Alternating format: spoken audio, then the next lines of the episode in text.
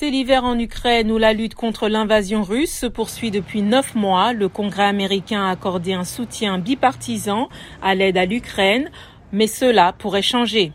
Certains dirigeants du Parti républicain qui détiendront une faible majorité à la Chambre lorsque la nouvelle législature débutera en janvier disent qu'ils examineront de près les programmes proposés par l'administration Biden pour venir en aide aux Ukrainiens. Mike McCall, un républicain du Texas et le membre le plus important de la Commission des affaires étrangères de la Chambre basse, le voici à l'émission This Week sur la chaîne ABC.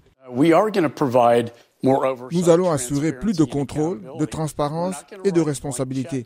Nous n'allons pas faire un chèque en blanc. L'aide précédente à l'Ukraine a été approuvée avec un large soutien bipartisan. L'administration Biden espère l'octroi de 37 milliards de dollars d'aide d'urgence pour l'Ukraine afin de s'assurer que ce pays et son armée disposeront d'un financement pour les prochains mois.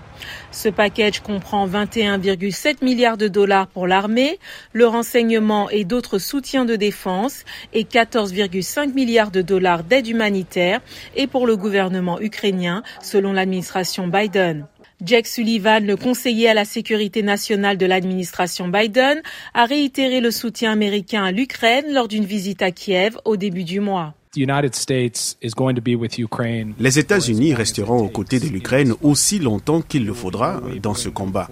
Il n'y aura ni hésitation, ni indécision, ni vacillement dans notre soutien à mesure que nous avançons. Bien qu'il y ait une certaine opposition au soutien de l'Ukraine dans les deux parties, certains républicains ont critiqué la taille des programmes d'aide antérieurs à l'Ukraine et demandent si tout l'argent est effectivement allé à la nation en difficulté.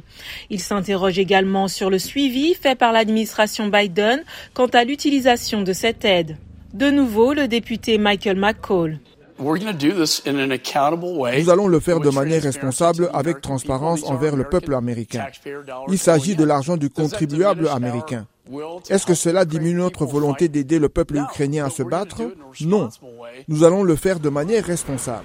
Selon des responsables ukrainiens, des travaux de réparation étaient en cours ce week-end pour établir le réseau électrique perturbé par les frappes de l'armée russe.